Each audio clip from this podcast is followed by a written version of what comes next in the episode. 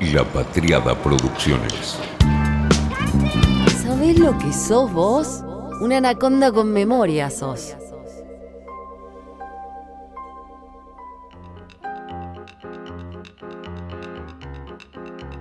La primera temporada, si la viste, te acordarás que estuvo tomadísima por el Me Too. Era la etapa pre-pandemia. Termina esa temporada con la fabulosa Jennifer Aniston sentada al mostrador de conductora de noticiero de TV, pidiéndole a la cámara, Come closer, please. Eso que hace, hace o hacía la TV del ojo a ojo. No fuimos honestos con ustedes, le dice y hace su denuncia a descargo de la situación. Entre aquella temporada y esta número 2, que está al aire ahora, pasaron un montón de cosas. Una pandemia, por ejemplo, de la que no salimos mejores, ni hicimos la revolución que quería, proponía, diagnosticaba Zizek, pero en la que, o por la que, se reacomodaron prioridades. El feminismo liviano perdió terreno y credibilidad, por suerte. Voces cuestionadoras empezaron a sonar más fuerte. Se propone la cancelación de la cultura de la cancelación. Hay un poco más de sensatez y equilibrio. Y la ficción de Hollywood, de Hollywood sobre todo, junto con la publicidad, como siempre, son las antenas más atentas a los cambios de aire. La captan primero. Primero porque hacen dinero cuando captan bien, pero además porque su rol es eminentemente ideológico. Ideológico en el sentido correcto del concepto. Hay un uso y una acepción tan incorrecta de la idea de ideología tan errada como peligrosa. La idea de que es algo ciegamente irracional o excesivamente racionalista y la ideología no es idéntica a la política. La política son procesos de construcción de poder. Sí, arrancó la parte de la clase teórica, bueno.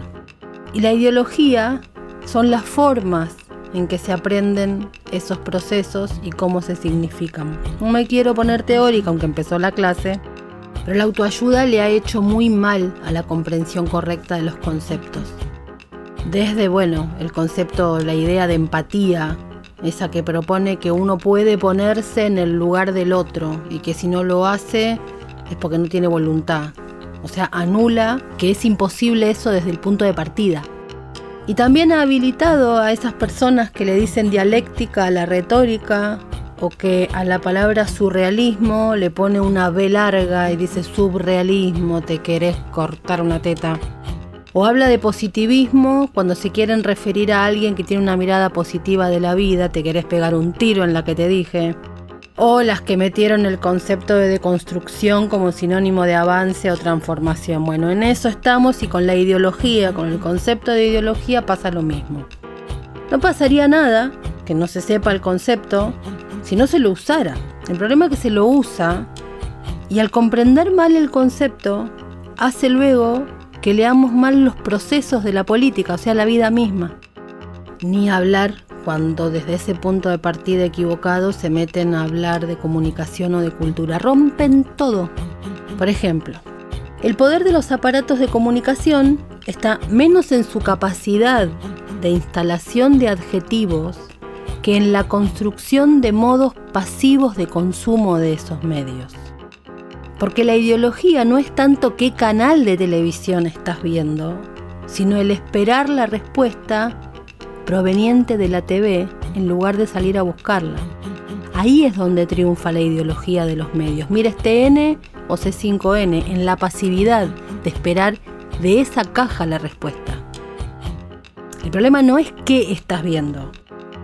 La ideología dominante de los medios triunfa cuando la televisión se va a buscar respuestas políticas, cuando se cree que es capaz de eso, cuando se confunde la televisión con un ámbito de participación política. Te voy a decir más, está más tomado por la ideología dominante de los medios de comunicación que emprende C5N para rememorar 678 que quien tiene TN de fondo y no le da bolilla. Ahí es donde la famosa batalla cultural fue ganada por los medios, no en el adjetivo. Por eso perdemos los buenos. La alienación final es no saber que estamos alienados. Y la ideología no es algo estático. Siempre está en conflicto, en tensión, se nutre de miles de variables, va cambiando, son diferentes partidos. Por eso es tan equivocada la idea de que los pobres no pueden votar a la derecha, de que los medios penetran desde el adjetivo y solo desde la palabra, y que no son las lógicas de funcionamiento de los soportes quienes nos moldean muchísimo más que la palabra. La ideología dominante no combate tanto las ideas alternativas como que o las lanza fuera de los márgenes de lo posible o las incluye y las adapta para su beneficio. Te lo digo bien, bien, bien, desde un autor que a mí me encanta, que se llama Terry Hilton. Dice, la ideología tiene que ver con el discurso, es decir, con el proceso social, más que con el lenguaje, con ciertos efectos discursivos concretos en vez de con la significación como tal. ¿Entendés? De hecho, sobre este libro me voy un poquito, pero tiene que ver. Se hizo una nota en el diario Clarín en abril de 1998. La firmó un maravilloso docente, un fan de Terry Eagleton, Néstor Cohen. Esa nota es sobre este autor, uno de los más brillantes autores marxistas. Ahí él justamente dice cómo este autor reivindica autores como Gramsci o como Williams y cómo se trabaja el modo flexible, elástico del concepto de ideología. A veces escucho a ciertos espacios de los movimientos progresistas, nacionales y populares, parecen troscos, ¿viste? Duro, duro, duro como analizan. Dice Cohen, nunca reductible de manera inmediata a una clase social pura, virgen y determinada por la estructura económica. Mira vos cómo Clarín sabe qué entender. Ahí Clarín invita a un docente de izquierda a escribir. Ahí está el gesto de poder ideológico que tenía Clarín en ese momento, en no censurar lo que le puede resultar incómodo, en incorporarlo. La política argentina, en general, sigue sin comprender el fenómeno Clarín. Mira lo que te digo. Así que menos que menos va a comprender los poderes más poderosos que el poder de Clarín hoy. El alma del universo. En fin, desilusión. Bueno, sigamos. Nuestras formas de comportamiento, entonces, son más ideológicas que cualquier contenido. No saberlo es muy de esta época, ¿eh? que aplaude más la declamación y la superficie que los modos y el fondo. De ese desconocimiento se abusan y en él se fundan los poderes reales de hoy. ¿Te parece que me fui de tema? No tanto, ya vas a ver que no. Twitter perdió la cabeza completamente, le dice Reese Witherspoon a Jennifer Aniston a los gritos, luego de poner a la cadena al borde del colapso en este primer episodio de la segunda temporada de The Morning Show. El capítulo se va abriendo hasta el momento memorable en que el genial Billy Crudup, en su papel de Corey Ellison, hace esta escena en un diálogo shakespeariano casi con la genial Holland Taylor, que por cierto es un grave riesgo de incendio. ¿Riesgo de incendio? Fue una transmisión clandestina y no tiene cabida en nuestra emisora. Estamos atrapados en el tiempo. Bueno, yo hice lo que pude, pero no puedo arrastrarlos, bola de idiotas, hasta el siglo XXI. Están tan concentrados en gobernar su pútrido feudo que no se dan cuenta de que el mundo ya ha cambiado. Disfruten transmitiendo desde su cueva para los últimos salvajes que aún ven la televisión. El resto del mundo ahora usa Internet porque es un lugar jodidamente hermoso. Cory, si nos disculpas, tenemos una cadena televisiva que arreglar. Pues saquen un muy buen pegamento. ¿En serio creen que de eso se trata? ¿De su pequeña cadena televisiva? Esta es la batalla por el alma del universo.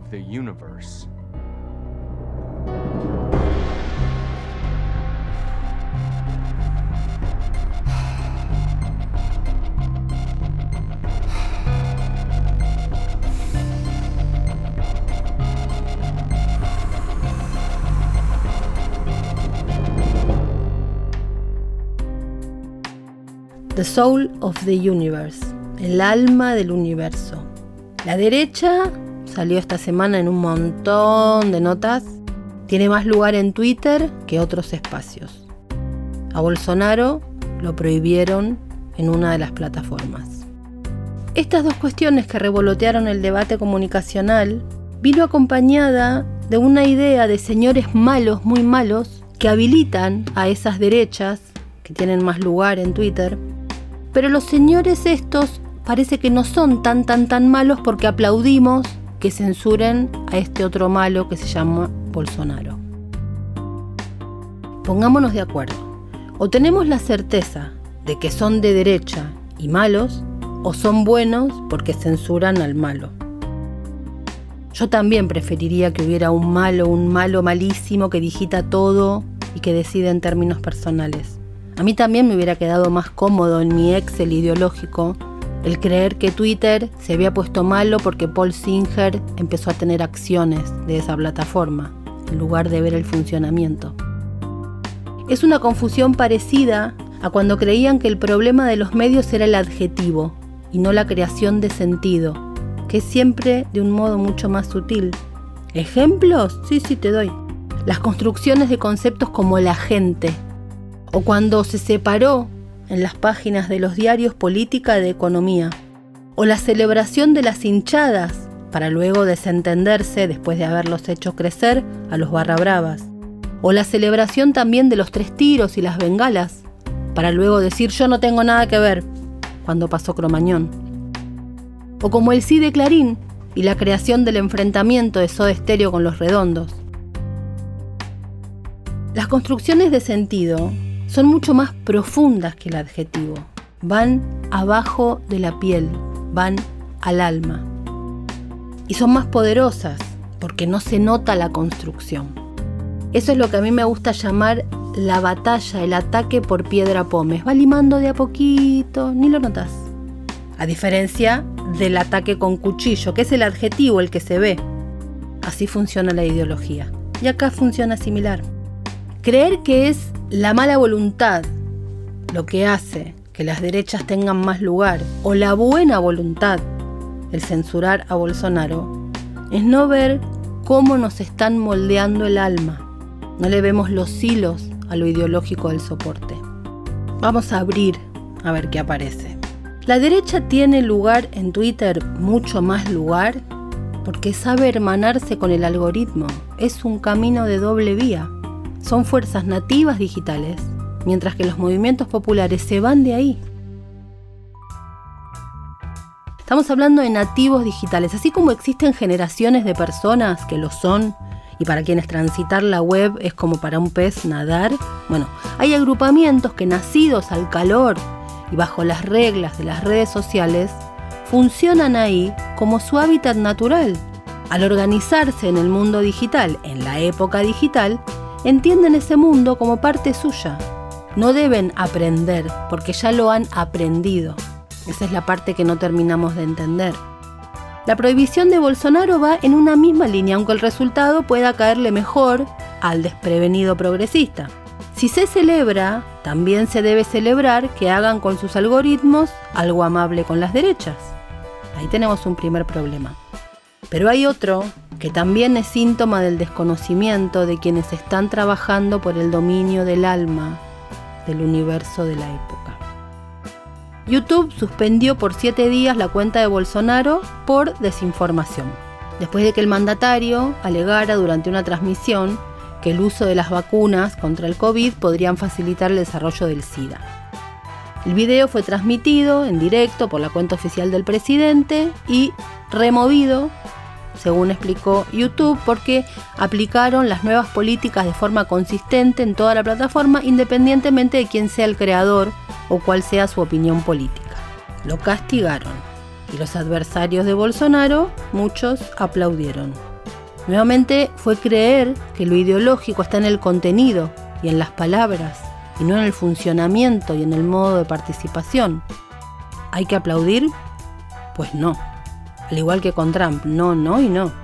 Mal que le pese, a mi modo primario de reacción, mantengo mi posición de oponerme.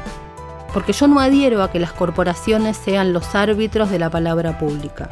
Y lo ratifico, por principios y también por táctica.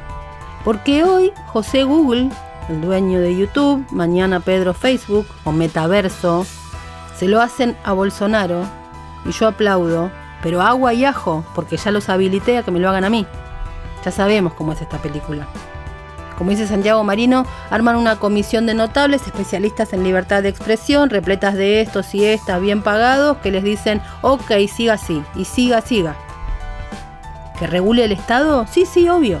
Pero en la regulación de Internet los estados tienen un pequeño detalle de que los límites son fronteras físicas y a Internet la frontera física le importa tirando a chupame un huevo.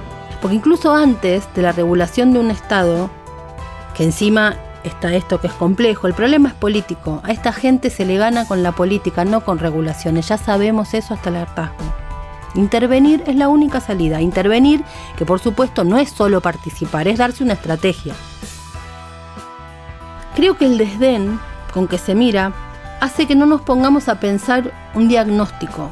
Y en consecuencia, sin diagnóstico es difícil pensar una estrategia tengo algunas ideas, pero siempre trato de huirle a eso de ponerlas por escrito o decirlas en un nomenclador, porque pueden leerse como recetas. Y a veces es el peor de los mecanismos de pensar la comunicación. En general, los progresismos, como desprecian esto de un modo medio enfermo, porque lo desprecian pero viven pendientes, no quieren adentrarse y se atan a esas recetas, se enamoran de las fórmulas.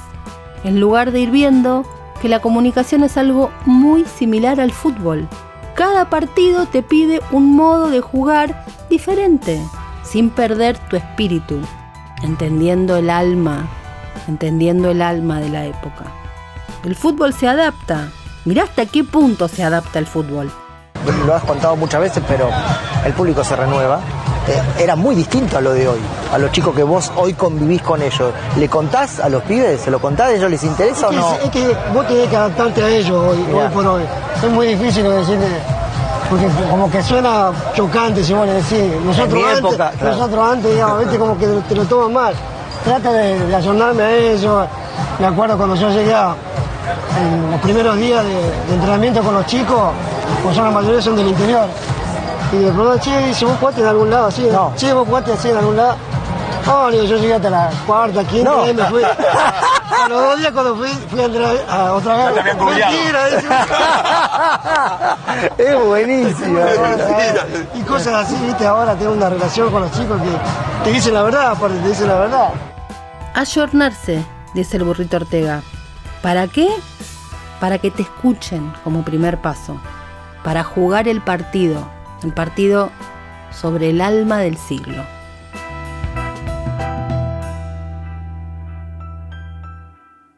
Fue una realización de La Patriada Producciones.